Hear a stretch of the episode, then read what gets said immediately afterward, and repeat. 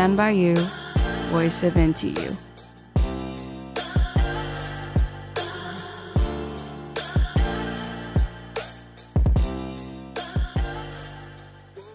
Hello，欢迎收听台大之声野林抱报，我是今天的主持人悠悠，我是静文。静文，你现在是大一吗？对，已经过了半个学期了。你在学校，不论是社交还是课业上，你有什么特别的想法吗？因为我是从女校升上来的，所以我觉得在跟男生相处的时候就会很不自在。哦，我也是从女校升上来的，对，这点我也感同身受。今天就想跟大家聊一下说，说从这种男女校，就是单一性别的学校，然后升到混校、双性别的学校，有哪些不适应的问题？静雯，听说你收集了一些资料，你要不要跟大家提一下，说有哪些大家不适应的点？嗯，我问了我身边一些也是从单一性别学校升上来的同学，他们大部分都会很不习惯跟异性相处吧，就是当他们在要跟异性单独聊天的时候，就会觉得很不自在。然后如果是在同一个场日里面同时有男生或女生，那他们就会去选择跟自己比较熟悉的性别去做交流。像我是女校的话，我就会比较偏向去跟女生讲话。非不得已的话，才会主动去跟男生说。这完全是我本人嘛？你该不会访问的是我？我是那种跟男生相处的时候，我连对视都不敢，然后脑袋里连能想到的共同话题、能问出来的问题都找不到那种人，只能被动的去回应他的话。对，然后如果他也是不善谈的人的话，那我们两个是很尴尬的走在一起，或是坐在一起。我有一个男生朋友。也是从男校升上来的，因为平常已经太习惯跟男生相处，所以当一开始进到大学要跟女生相处的时候，反而会觉得很 可以可以可以。好吧，他觉得他会觉得女生有点难搞，就是没有办法像在男校一样很直接的说话。像女生的话，可能就会觉得跟平常相处的女性比起来，男生比较幼稚一点吧。其实我不太知道男生会怎么想女生，这也是一个我不知道怎么跟他们相处的一个点。就是他们可能会觉得我们很难搞，可能会觉得我们说话拐弯抹角，有可能对，但就是就是这个有可能会让我很不敢跟他们相处，就是不知道他们会怎么看我，会有这种很困惑的点在。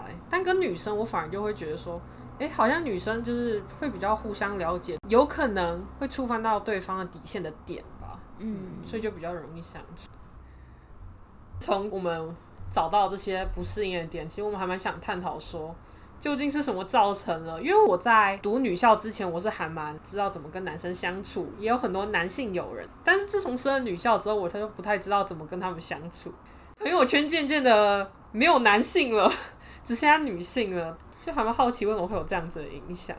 我觉得有可能是因为我们现在对于男性的印象都还停留在国中还是混校的阶段，然后我们大概就可以理解说到底该怎么跟国中男生相处。但是升上高中之后，像我是完全没有接触其他男性，就是没有再跟其他男生有互动。所以不太确定说，当男生到了高中，甚至到了大学，会转变成什么样子？那我们也没有办法再用过去跟国中男生相处的经验去看待这些高中甚至是大学的男生，所以也会导致说，我们不太确定该怎么去跟他们说话，跟他们互动。确实，对。那像我们从不适应的点切入，感觉好像男校、女校这种单一性别的，似乎带给了我们一些负面的影响。那我们今天也想要来讨论看看，说，那它的这个存在究竟是好的还是坏的，或究竟它该不该被废止？对，那我们想要先从男女校如何产生的开始讨论起。那静文，你有找到一些男女校产生的原因吗？嗯，它其实跟历史有蛮大的关系的，就是像过去比较重男轻女嘛，过去可以受教育的都是男生。那为了让女生也可以受教育，所以才会出现像淡水女学堂这种女子学校。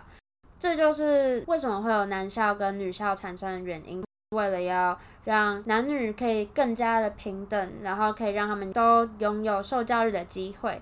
然后还有另外一个原因是宗教学校，就是像会有什么修女学校之类的。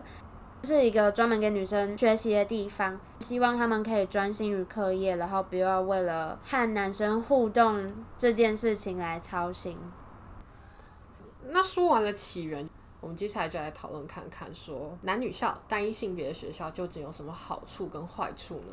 那从好处来讲的话，我先想到就是作为一个在单一性别校园里面生活过的人，我会觉得说，在这个女校环境相处起来，我可以很自在的交流，我可以很做自己。我是觉得说，在单一性别学校的时候，你不会被关于性别的标签所绑住，就是所有跟你相处或者是互动的人，他们都只会看到你这一个人，就是他会看到你的本质，而不是去看到关于性别的标签。假设我是一个温柔的人，那如果我在女校的话，他们可能就会只是单纯的觉得，哦，我就是一个温柔的人。但是到了混校，他可能会觉得，哦，这个就是女性应该要有的温柔的气质。嗯，就是会把它变成一个。算是一个评判你的一个标准，那你可能就是一个温柔的女性。对，好像是可以这么说。那除了就是能够在单一性别的学校被看到你的本质，而不是把你当做一个男性、女性去这样评判对待之外呢，其实还有就是，你可以在班上直接换衣服。对，而且在女校的话，说你起来的时候，你可以。在路上大摇大摆拿着卫生棉来挥，根本就不会有人在乎，就是不会像在混校的时候，可能会需要把它放在口袋，或者是把它藏起来。它是一个可以被大方展示的场域。嗯，还有一个就是我高中有一个特色的食物叫薯不辣，就薯条加甜不辣。一个同学买了之后呢，全班都一起分着吃，就是大家都共食共喝，就一杯饮料可以被喝来喝去这样子。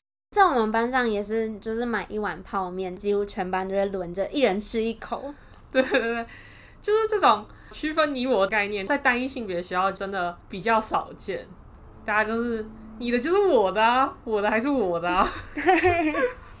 那从负面的角度来讨论，就是单一性别学校的话呢？